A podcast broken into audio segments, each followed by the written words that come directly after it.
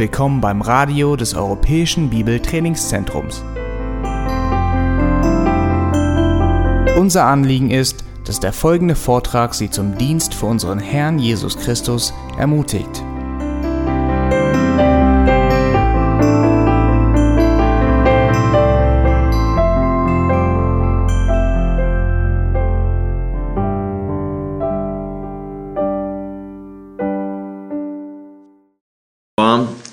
Kamen unsere Verwandten ab und zu zu Besuch.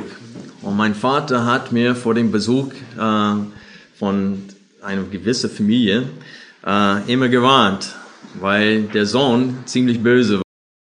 Er hat mich andauernd verleitet. Das heißt, mein Vater hat mich nicht, nicht wiedererkannt, wenn, wenn mein Cousin da, äh, mein Cousin da war.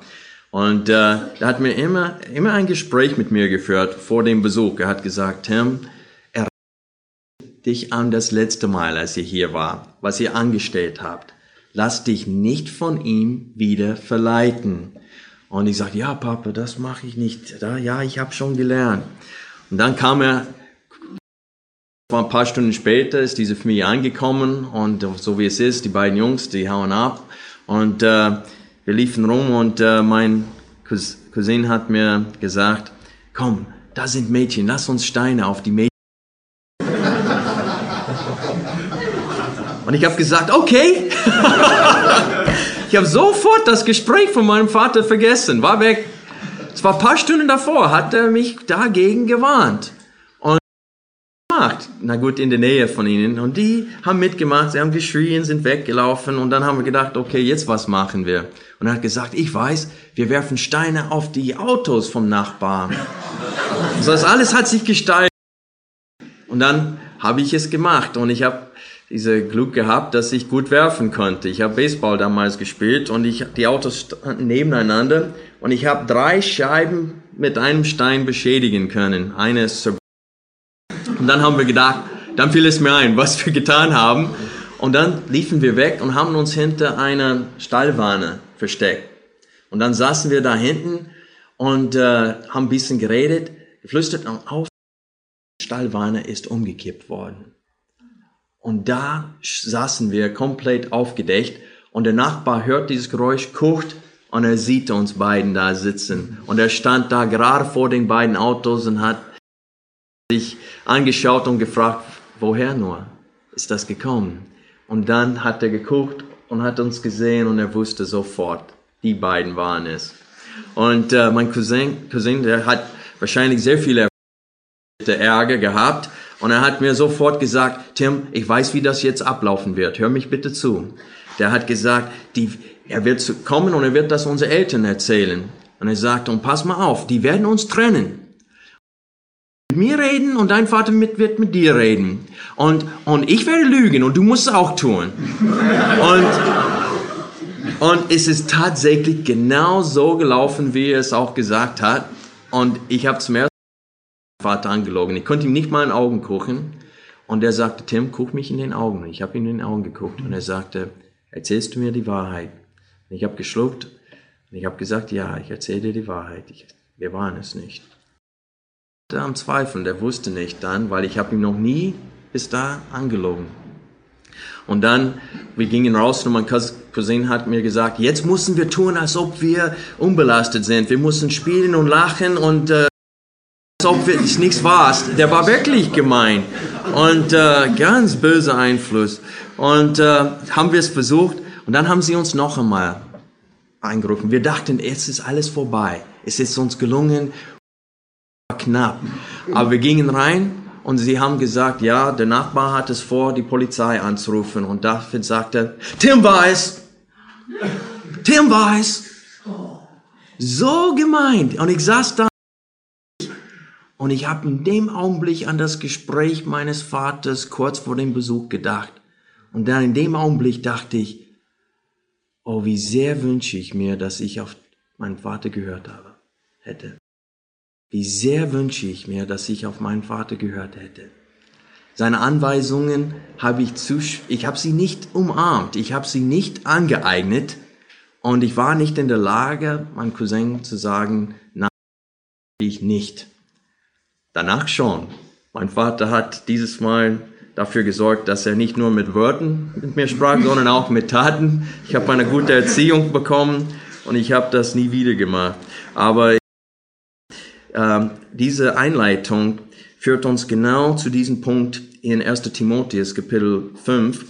Wir wollen die Verse 22 bis 25 lesen und hier sehen wir einige gesunde Anweisungen Timotheus als jungen Pastor.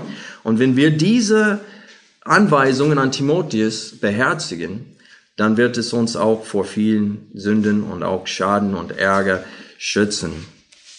Lass uns gemeinsam lesen. Die Hände lege niemand schnell auf und habe nicht teil an fremden Sünden. Bewahre dich selbst rein. Trinke nicht länger, sondern gebrauche ein wenig Wein um deines Magens und deines häufigen Unwohlseins willen. Von manchen Menschen sind die Sünden vorher offenbar und gehen voraus zum Manchen aber folgen sie auch nach. Ebenso sind auch die guten Werke vorher offenbar und auch die, die de bei denen es anders ist, können nicht verborgen. Lass uns kurz beten. Vater, wir möchten unsere Abhängigkeit von dir anerkennen. Wir wollen bitten, Herr, dass du dein Wort nimmst heute und das Herzen tief einpflanzt, so dass wir wirklich von deinem Wort bewegt werden, dass wir diese Anweisungen ernst nehmen, dass wir vor großen Schaden und Sünde äh, geschützt werden. Herr, hilf uns, uns im Alltag uns selbst rein zu bewahren, wie es uns hier befohlen wird. Schenk du bitte uns deine Weisheit, äh, während wir die vier Versen betrachten. In Jesu Namen bitten wir darum. Amen. Der erste Punkt heute ist, bewahre dich selbst rein. Da sind einige Anweisungen hier und ich muss mit mir, äh, ich habe Schwierigkeiten gehabt, sie so einzuordnen und zu sehen, was ist eine Verbindung, gibt es eine Verbindung zwischen den verschiedenen äh, Anweisungen oder ist das einfach eine Liste von verschiedenen Anweisungen? Ich denke, beides. Ähm, wir werden das auch sehen, während wir hier die einzelnen Befehle betrachten. Aber der erste Befehl ist, lege niemand schnell die Hände auf. Was meint er damit? Ich denke, es hier äh, um das Einsetzen von Ältesten handelt.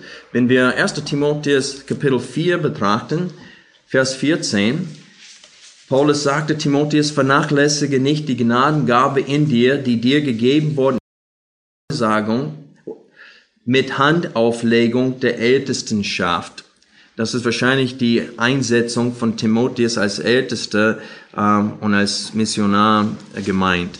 Und dann auch in 2.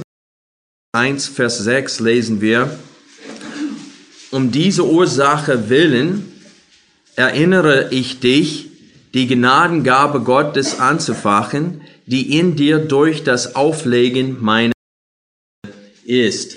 Und so, ich denke, es geht hier um das Einsetzen von Ältesten. Wir haben in 1. Timotheus Kapitel 3 gelesen, Vers 6, dass ein Ältester darf nicht ein Neubekehrter sein der darf nicht äh, äh, neu im Glauben sein, der muss erstmal wachsen im Glauben. Aber ich denke, das ist nicht, was hier dann gemeint ist in 1 Timotheus 5. Ich glaube nicht, dass er sagte, er betonen will, er darf kein Neubekehrter sein. Er will betonen, dass man soll ihn gründlich prüfen davor. Das heißt, man soll aufpassen, dass man nichts nach äh, Gunst äh, tust. Vielleicht hast du einen guten Freund gut mit ihm zurecht und du denkst, okay, den können wir einsetzen. Weil wir, wir haben, ich denke, diese Befehle, die, besonders in Vers 22, dass sie eng in Verbindung mit den vorherigen Versen stehen. Und jetzt möchte ich 10 bis 21 mit euch lesen. Der Arbeiter ist seines Lohnes wert. Gegen einen Ältesten nimm keine Klage an, außer bei zwei oder drei Zeugen, die da Weise vor allen zurecht, damit auch die übrigen Furcht haben. Ich bezeuge eindringlich vor Gott und Christus Jesus und den auserwählten Engeln, dass du diese Dinge ohne Vorurteil befolgen, das heißt nicht ansieht und nichts nach Gunst tun sollst. Und dann kommt dieser Befehl, die Hände lege niemand schnell auf. Das ist immer noch in Verbindung mit den Anweisungen an Ältesten und daher denke ich, es spricht von das Ältesten und er sagte, tu es nicht nach Gunst. Die müssen qualifiziert sein. Und es man, manchmal ähm, ähm, aus, äh, sind wir versucht, das zu schnell zu tun. Manchmal vielleicht jemand nicht beleidigen wollen. Vielleicht meint einer, der ist soweit, meldet sich bereit für diesen Dienst, möchte eingesetzt werden als Ältesten, aber man weiß in seinem Leben, Bereichen ist Mangel da. Und man, aber man hat vielleicht Angst, ihn zu beleidigen. Und dann setzt man ihn trotzdem ein, anstatt ihn mit seinen Schwächen oder Probleme zu konfrontieren. Und so Eigenschaft, äh, ein Problem mit seinem Charakter in einem gewissen Bereich. Meistens ist das nicht so, dass in allen Bereichen leiden wir Mangel, aber vielleicht nur in einem. Äh, aber wenn das der Fall ist, dann dürfen wir ihn nicht zu schnell. Denke, was Jugendarbeit angeht, tun wir das sehr oft. Wir brauchen einen Jugendpastor. Und dann legen wir Hände auf und setzen ihn ein als Jugendpastor, weil wir jemanden dringend brauchen. Und sehr oft geht das wirklich äh, äh, daneben. Ich habe am Wochenende, als ich in Berlin war, genau so eine Geschichte gehört. Ein Ältester in einem Privathaus hat einen Jugend, jungen Mann als gesetzt für die Jugendliche. Es waren auch ein paar andere Ältesten dabei, aber er hat es nicht mal in der Versammlung getan. Und kurz darauf ist dieser junge Mann, hatte seine Frau verlassen, die Kinder verlassen und äh, sechs Jahre lang der Sünde gelebt und sie haben ihn jetzt am Wochenende beerdigt. Der ist gestorben. Aber der Punkt ist, ist dass es kann richtig daneben gehen, wenn man ähm, ein Mensch ähm, als Pastor, als setzt, zu früh, wenn er noch nicht so weit ist. Wir sehen, wie schlimm das ist, wenn ein Mensch, der nicht qualifiziert ist, in der Ältestenschaft ist. Sagen wir, es sind fünf Ältesten und einer dabei ist, der nicht qualifiziert ist. Entscheidungen braucht man absolut Einheit. Und dann bringt das vielleicht alles durcheinander. Und wir sehen, wie eigenmächtig manche Menschen werden können, wenn sie ein bisschen Vollmacht bekommen. Du siehst es erst das äh, Amt äh, eintreten manchmal. Das heißt, Paulus sagte, manche Sünden sind äh, vorher offenbar, manche sind nachher erst sichtbar. Und ich möchte ein Beispiel von einem bösen Ältesten Augen äh, bringen, indem wir führen, indem wir 3. Johannes aufschlagen. Dieser Brief wird so oft, oft außer Acht gelassen. 2. Johannes und 3. Johannes werden selten gelesen. Es sei denn, ein Christ sich es vornimmt, die ganze Bibel in einem Jahr durchzulesen. Aus diesem Grund lesen wir alle 15 Versen und wir werden, das sind positive Beispiele negative Beispiele hier, was die Gastfreundschaft und die Liebe angeht. Der Älteste, dem geliebten Gauss, den ich liebe in der Wahrheit. Geliebter, ich wünsche, dass es dir in du gesund bist, wie es deine Seele wohlgeht. Denn ich habe mich sehr gefreut, als Brüder kamen und für deine Wahrheit Zeugnis gaben, wie du in der Wahrheit wandelst. Eine größere Freude habe ich dass ich höre, dass meine Kinder in der Wahrheit wandeln. Geliebte, treu handelst du in dem, was du an den Brüdern, sogar an Fremden tust. Sie haben vor, sie haben vor der Gemeinde von deiner Liebe Zeugnis gegeben. Und du wirst wohltun, wenn du sie zur Reise ausstattest, wie es Gottes würdig ist. Denn für den Namen sind sie hinausgegangen und sie nehmen nichts von wir nun sind schuldig, solche aufzunehmen, damit wir Mitarbeiter der Wahrheit werden. Ich habe der Gemeinde etwas geschrieben, aber Deotrephes, der gern und Erste sein will, nimmt uns nicht an. Deshalb, wenn ich komme, will ich seine Werke in Erinnerung bringen, die er tut, indem er mit bösen Worten gegen uns schwatzt, mit nicht begnügend, nimmt er selbst die Brüder nicht an und wehrt auch denen, die es wollen, und stößt sie aus der Gemeinde. Geliebte, ahme nicht das Böse nach, sondern das Gute. Gutes tut, ist aus Gott. Wer Böses tut, hat Gott nicht gesehen. Und dann gibt er Demetrius auch als äh, Vorbild hier an. Ich möchte nur sagen, dass wir hier haben wir einen, einen klaren Mensch, der kein Ältesten sein darf, aber ist es. Und guck mal, wie viel Schaden er anrichtet. Die, er, er traut sich sogar eine Anweisung von den Apostel Johannes abzulehnen. Ich meine, wie viel Stolz musst du haben, um einen Apostel, äh, um ihm nicht zu gehorchen? Ich meine, meine Güte, da, daran können wir sehen, wie stolz äh, Diotrephes gewesen ist. Es ist Grund, dass keine Kinder heutzutage rumlaufen mit dem Namen Diotrephes unter Christen. Man würde niemals sich trauen, dein Kind so einen Namen zu geben. Der Mensch ist wirklich hässlich, dass er sowas anstellen würde. Selbst die mit einem Empfehlungsbrief geschickt worden sind, hat er gesagt, ihr dürft nicht hier bleiben. Und er hat die Gemeindemitglieder, die sie aufnehmen wollten, hat er gesagt, wenn du das tust, kommst du unter Gemeindezucht. So dreist war er. Das ist nur ein extremes Beispiel, aber es gibt Ältesten, die einfach diese Aufgaben äh, nicht gewachsen sind. Und man darf nicht zu schnell die Hände aufs legen. Es gibt ähm, noch ein ähm, Befehl hier. Es steht, habe nicht Teil an fremden Sünden. Was meint er damit? Weil ich denke, bei fremden Sünden meint er die Sünden der Menschen.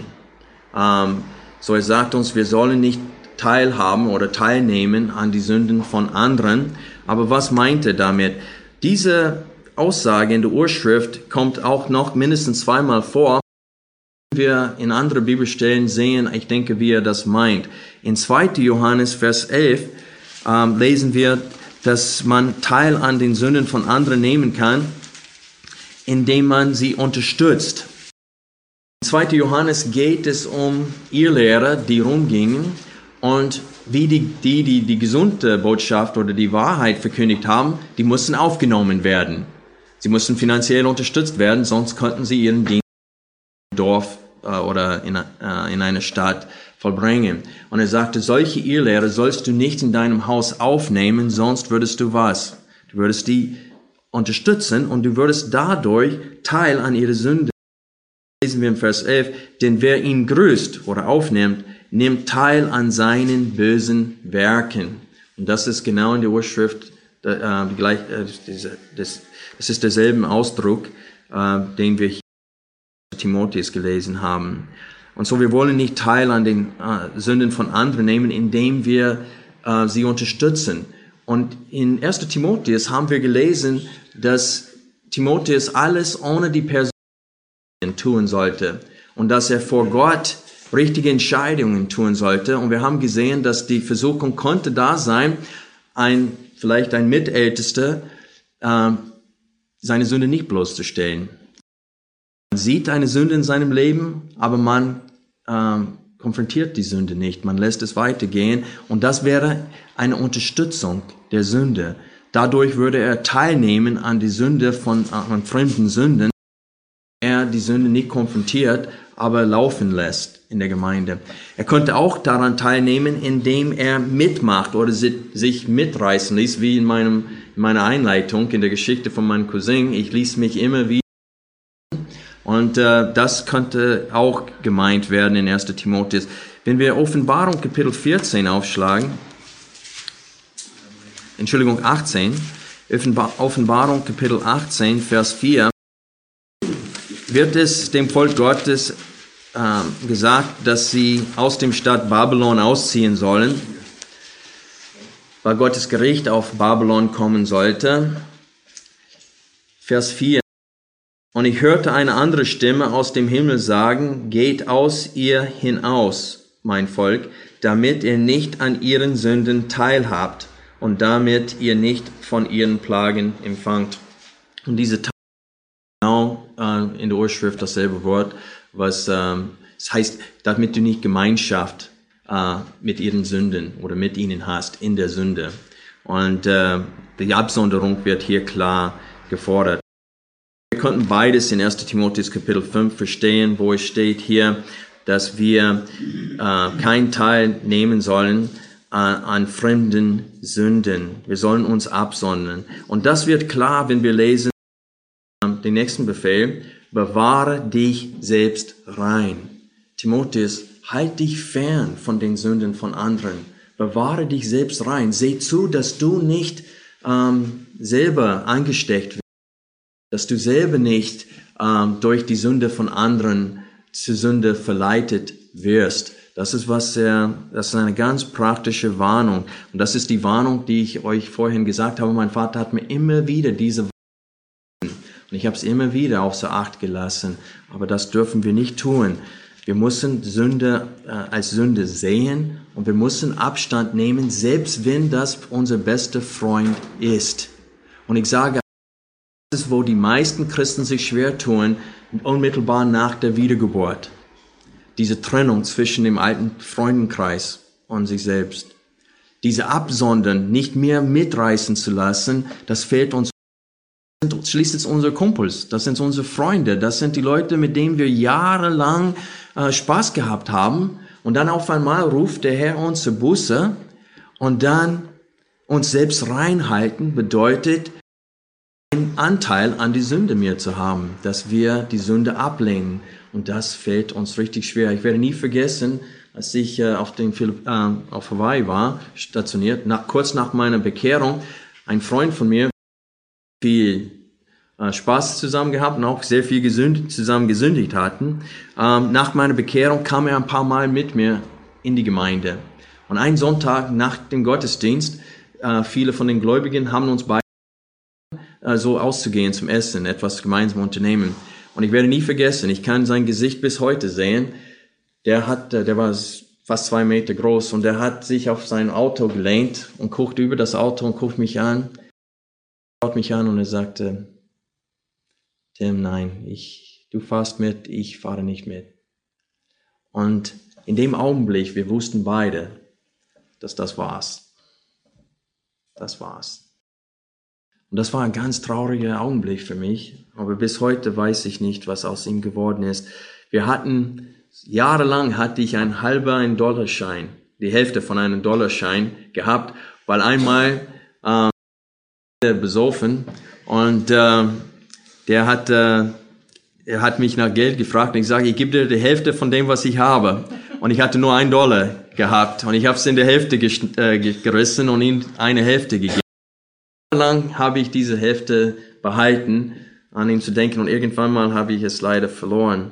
Aber es ist so, wenn wir, äh, wenn wir mit dem Herrn gehen wollen, sondern es geht nicht anders. Und das können wir hier klar in diesem Abschnitt sehen. Bewahre dich rein. Lass dich nicht ähm, verführen. Nimm nicht teil an Fremden. Und das ist eine mehr als guter Rat. Das ist eine Ermahnung vom Herrn. Wir müssen das tun, wenn wir Erfolg haben wollen, äh, wenn wir den, wenn wir die Sünde ständig und dauerhaft besiegen wollen im Alltag. Anweisung müssen wir ähm, beherzigen, zu Herzen nehmen. Der zweite Punkt heute ist ähm, ein praktischer Ratschlag, Vers 23, und ich weiß, viele benutzen die Lage zu beweisen, dass ja, es ist doch okay, Wein zu trinken. Kann man auch die Bibelvers, diese Vers auch dafür benutzen. Ich denke, Paulus hat nur an etwas gedacht und hat es hier reingeschoben. Ich glaube, es ist äh, wie sagt man, Parenthesis, wie in Klammern dargesetzt, damit, äh, weil er hat dann etwas gedacht, dass er Timotheus sagen wollte. Und wir müssen verstehen, Paulus schrieb nicht mit einem Computer, wo er so äh, Cut und Paste machen konnte, runterziehen konnten und das besser platzieren konnte. Papier war sehr teuer, wenn das schon geschrieben war, wird er nicht den Brief noch einmal schreiben lassen.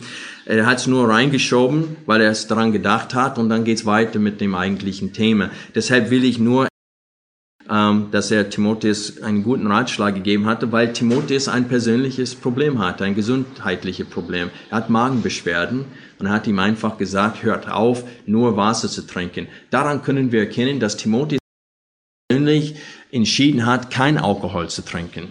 Das war sein Standpunkt. Der hat sich dafür entschieden, kein bisschen Alkohol zu trinken, weil in der Urschrift ist es ganz klar, es heißt, hört auf, nur Wasser zu trinken. Das war der Fall. Er hat nur Wasser getrunken und er sagte, hört auf damit und nimm dir ein bisschen oder ein wenig Wein. Ähm, es wird deinem Magen helfen. Und ähm, das ist guter Rat für einer, der äh, besonders zu der Zeit wenig Medikamenten gegeben hatte. Es war ein guter Rat an Timotheus. Ich möchte nur drei äh, Punkte hier feststellen. Es ist echter Wein gemeint. Das ist nicht Traubensaft gemeint. Das ist das griechische Wort oinas, ist damit. Zweiter Punkt, Timotheus hat offensichtlich sich vorgenommen, wie gesagt, äh, kein Alkohol zu trinken. Ähm, und dann Paulus wollte ihm nur sagen, Timotheus, es ist völlig in Ordnung, äh, wenn du wegen deiner Beschwerde ein wenig Wein zu dir nimmst. Und das Genießen von Wein wird nicht in der Bibel verboten. Das möchte ich nur kurz sagen. Die Betonung in der Schrift ist immer wie hier ein wenig. Nimm dir ein wenig, nicht zu viel. In 1. Timotheus Kapitel 3, Vers 8 haben wir gelesen, dass Diakonen nicht vielem Wein ergeben werden sollten. Warum nicht vielen? Weil zu viel und wirst du besoffen sein. Wenn das Traumsaft so viel, wie sie sich leisten konnten. Es ist, es ist wirklich Wein mit Alkohol drinnen gewesen und es heißt, sie sollen nicht zu viel. Und so, wir sehen die Regel Gottes bezüglich des, Genieß, äh, des Genießens von Wein. In 1. Timotheus ist nämlich ein wenig und nicht vielem Wein. Das ist Gottes Regel, was Wein betrifft. Und jetzt sehen wir weiter, weil das, wie gesagt, ich schätze diese Aussage nur ein als äh, so etwas im Klamen. Timotheus persönlich. Und dann kommen wir zum dritten Punkt heute. Und nämlich, alles kommt eines Tages ans Licht. Alles kommt ans Licht. 24 bis 25 haben wir zwei geistliche Regeln. Sie sind wie zwei Seiten einer Geldmünze. Erstens, die Sünde bleibt nicht verborgen.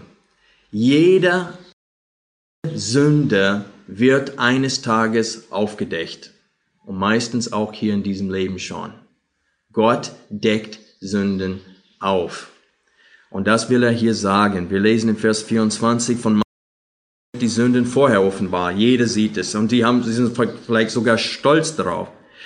Und bei anderen ist es anders. Sie verstecken ihre Sünde so gut, dass es erst nachher sichtbar ist egal ob ihre Sünden jedem klar sind oder ob die Sünde erstmal nachher gesehen werden, Gott wird eines Tages jede einzelne Sünde aufdecken. Und meistens tut er im Leben. Und jetzt möchte ich euch eine ganz praktische Anwendung geben. Damals, was meint ihr? Wenn mein Vater da neben mir gestanden hätte, als mein Cousin mir gesagt hatte, werfen, Hätte ich es gemacht? Nein. Ich hätte es niemals gemacht. Ich hätte nur ein, uh, Papa. Nein, das möchte ich nicht tun. Sofort. Und der Punkt ist, Gott ist so. Sieht alles. Du bist sofort ertappt, wenn du sündigst. Gott ist dabei, der sieht das. Und wenn du ein Christ bist, dann betrübst du sogar den Heiligen Geist durch deine Sünde. Du bist sofort ertappt. Und wir müssen lernen als Christen, Gottes Gegenwart zu üben, dass wir wirklich ständig darüber nachdenken, dass Gott gegen, allgegenwärtig ist, dass er daneben steht, wenn ich sündige. Alles. Wir müssen darüber nachsinnen. Wir würden es niemals tun, wenn Jesus hier im Zimmer wäre. Würden wir einiges nicht tun, was wir tun. Aber er ist der Heilige Geist wohnt in uns als Gläubigen. Und es steht in der Schrift, wir sollen ihn nicht betrüben. Der hat Gefühle. Und er ist betrübt, genau wie mein Vater betrübt war. Und ich sage euch, diese paar Schläge auf den Po damals, so wehgetan, als die Verletzung im, im Gesicht meines Vaters. Ich habe ihn so verletzt damals, als ich ihn angelogen habe. Und wir dürfen nicht vergessen, Gott ist verletzt, wenn wir gegen ihn Es verletzt ihn. Wir denken, uh, hoffentlich werde ich nicht zu viel Ärger bekommen. Aber wir denken falsch. Es geht darum, dass er ein reines Herz hat, dass er der Maßstab der Gerechtigkeit ist. Er unser himmlischen Vater ist. Und wenn wir gegeneinander sündigen, sündigen wir gegen ihn. Und das betrübt ihn. Das macht ihn traurig. Und ich werde nie vergessen, mein Vater nachher in den Augen schauen musste, der hat fast geheult. Mein Vater hat nie geweint. Und der hat fast geheult, als es festgestellt wurde, dass ich ihn angelogen habe. Und das hat mir wehgetan, als diese viele, viele Droge bekommen habe, dass ich ihn verletzt habe. Jede Sünde wird eines Tages aufgedeckt, so meistens in diesem Leben. Wir brauchen nur an David denken. Heute habt, dann liest mal 2. Samuel, Kapitel 11. Vers 27, nachdem diese ganze Geschichte erzählt ist, wie David versucht hatte, seine Sünde zuzudecken. Er war so wie mein Cousin. Wir haben versucht, uns zu verstecken hinter diese Wanne. Und dann auf einmal, plups, saßen wir da und jeder hat uns gesehen. Und David hat versucht, seine Sünde zu vertuschen. Denn ladet, äh, äh, heißt der Uriah, ein und äh, er erfährt, dass er nicht mal zu seiner Frau geht, die jetzt schwanger ist. Und dann versucht er alles Mögliche, dass er zu seiner Frau geht, klappt nicht. Was macht er? Der soll umgebracht werden. Und Soldaten sind mit ihm umgebracht worden. Das heißt, David hat nicht nur Uriah umgebracht, der hat andere unschuldigen Soldaten sterben lassen. Hat alles versucht zuzudecken und dann im Vers 27 liest man, richtig in den Augen Gottes. Das war nicht richtig, was er tat in den Augen Gottes. Gottes war enttäuscht, der war betrübt, der war verletzt. Wir können so viel Mühe geben, wir können ein König sein und so viele Mächte und Kräfte zur Verfügung haben, aber die Sünde wird aufgedeckt. Wir können sie niemals. Ich möchte aus 1. Mose, Kapitel 49, die Verse 3 bis 4 vorlesen.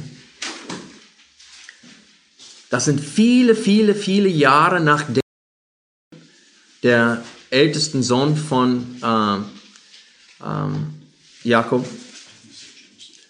was getan hat. Und als Jakob am Sterben ist, der zu der Zeit schon Israel, als er am Sterben ist, in seinem Sterbebett, mussten alle Söhne kommen, zwölf Söhne. Und er legt die Hände auf sie und er segnet sie. Und jetzt kommt der älteste Sohn und der soll alles erben, normalerweise. Wird in Gegenwart allen anderen gesagt, wird sogar in den Schrift niedergeschrieben und jeder weiß Bescheid von seiner Sünde. Wir lesen, meine bist du, meine Stärke und der Erstling meiner Kraft, Vorrang an Hoheit und Vorrang an Macht. Du bist Übergewalt wie die Wasser, du sollst keinen Vorrang denn du hast das Lager deines Vaters bestiegen, da hast du es entweiht, mein Bett hat er bestiegen. Und alle Welt weiß das jetzt, dass er das getan hat. Die Sünde auf. Er lässt sie nicht zugedeckt bleiben. Du bist immer ertappt, wenn du sündigst. Und als Christ sollst du daran denken, du kannst deinem himmlischen Vater stark verletzen. Sünde die andere Seite äh, dieser Geldmünze. Der zweite Punkt. Gute Werke werden immer von Gott gesehen. Sie werden belohnt. Gute Werke werden auch ans Licht kommen. Und das lesen wir in Vers 25. Ebenso sind auch die guten Werke vorher offenbar. Und auch bei die, bei, bei denen es anders ist, können nicht verborgen bleiben. Das heißt, wenn wir hinter den Zähnen dem Herrn dienen und dass wir ihm, Zähne, äh, ja, ich sage immer Zähne, wie der SZ. Äh ich kann es nicht sagen, aber ich kann es buchstabieren. Ist richtig buchstabiert, aber, aber nicht richtig gesagt. Ja, ja, ich kann das. Aber wenn wir hinter diesem Wort äh, dem Herrn dienen, dann ist es, äh, wir müssen wissen, Gott sieht das und äh, freut sich darüber. Der Heuchler tut seine gute Werke, um gesehen zu werden. Dort war, wir hatten einen Sergeant Major, das ist, du kannst keinen höheren Rang unter den Enlisted äh, Männer bekommen als er. Und äh, der hat mehrere, äh, mehrere Kriege hinter sich, der war hoch, äh, sagen wir, dekoriert. Und äh, Mensch, ich habe so viel Achtung für diesen Menschen gehabt und ich habe immer Sport getrieben, ich wollte immer, immer gefallen und ich habe mich immer gefreut, wenn er mich dabei gesehen hat, ja. Und der Punkt ist, er hat mich nicht immer sehen können, ja, das war enttäuschend. Ich hoffe und dann fährt er vorbei und er guckt mich an und so gut gemacht, ja. Und ah, Mensch, dann bin ich richtig aufgeblüht, weil ich wollte seine Anerkennung haben. So sollen wir Gott gegenüber sein. Wir wollen seine Anerkennung nicht die Anerkennung von Menschen. Okay? Das ist, woran wir denken sollen. Es steht auch in der Bergpredigt. Wer tut gute Werke, um gesehen zu werden von Menschen, er hat seinen Lohn schon hier auf Erden. Aber dran. Gott hat nur Gefallen daran, wenn wir es für ihn tun. Und wir sollen wirklich daran denken. Zum Schluss möchte ich äh, darauf hinweisen, dass unser Sieg im Alltag über die Sünde abhängig ist, ob wir die Anweisungen, die Weisheit, äh, den Rat der Schrift uns aneignen. Wenn wir das Wort nur wissen, nützt es uns. Nur wenn wir wirklich das Wort aneignen. Und wie können wir das tun? Wie eignen wir das Wort uns an? Well, das erste, was wir tun können, damit wir das Wort nicht ständig vergessen, was wir auch immer tun, lesen. Wir sollen immer Abschnitt für Abschnitt die Bibel lesen, damit das Wort frisch bleibt. Wenn wir in der Versammlung sind, dann hören wir auch ein gutes Wort und wir werden daran erinnert. So, wir müssen uns ständig an das Wort Gottes erinnern, damit es ein Teil von uns wird, damit wir wirklich denken, so wie Gott denkt, müssen wir viel Zeit vor dem Thron der Gnade verbringen. In dem Hebräerbrief, die Hauptanwendung ist dies, einen hohen Priester. Lass uns zu ihm gehen mit aller Freimutigkeit, um die Barmherzigkeit und Gnade zu empfangen zur rechtzeitigen Hilfe. Und das ist wirklich so einfach, aber wir tun es nicht und wir leiden darunter. Zum Schluss möchte ich von Lukas lesen, Lukas 12, diese geistliche Tat klar darstellen, dass eines Tages alles aufgedeckt wird und wir wollen uns nicht schämen müssen. Hier ist ein Kapitel 12, die Verse 1 bis 3 und hiermit schließen wir unsere Zeit. Als sich unterdessen viele Tausende der Volksmenge versammelt hatten, so dass sie fing er an, zuerst zu seinen Jüngern zu sagen, Hütet euch vor dem Sauerteig der Pharisäer, das heißt vor der Heuchelei. Es ist aber nichts verdeckt, was nicht aufgedeckt, und nichts verborgen erkannt werden wird. Deswegen wird alles, was ihr in der Finsternis gesprochen haben werdet, im Licht gehört werden, und was ihr ins Ohr gesprochen haben werdet in den Kammern, wird auf den Dächern ausgesprochen werden. Alles wird eines Tages ans Licht kommen. Lass uns leben, als ob, das, als ob wir daran glauben. Lass uns beten. Das. Alle Vorträge unseres Programms, Bücher, DVDs und vieles mehr können Sie bei uns unter www.ebtc-media.org erhalten.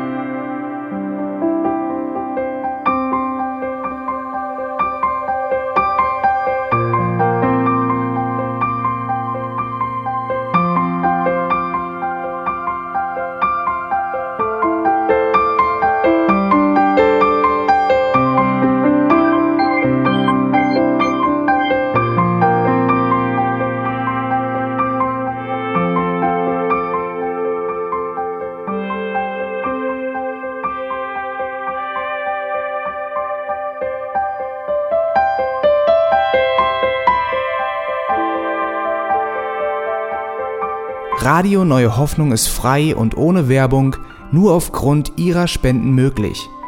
Wenn Sie weitere Informationen dazu finden möchten, wie Sie Radio Neue Hoffnung unterstützen können, besuchen Sie die Webseite www.rnh.de.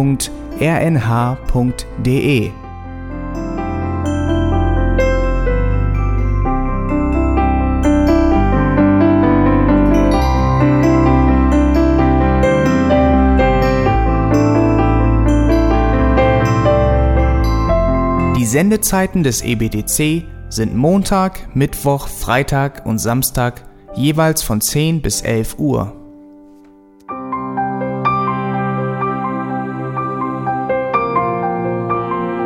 Sie finden uns im Internet unter www.auslegungspredigt.org.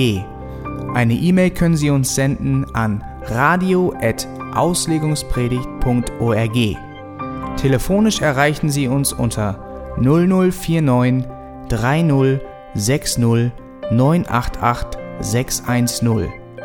Unsere Postanschrift ist EBTC Havelländer Ring 40 in 12629 Berlin, Deutschland.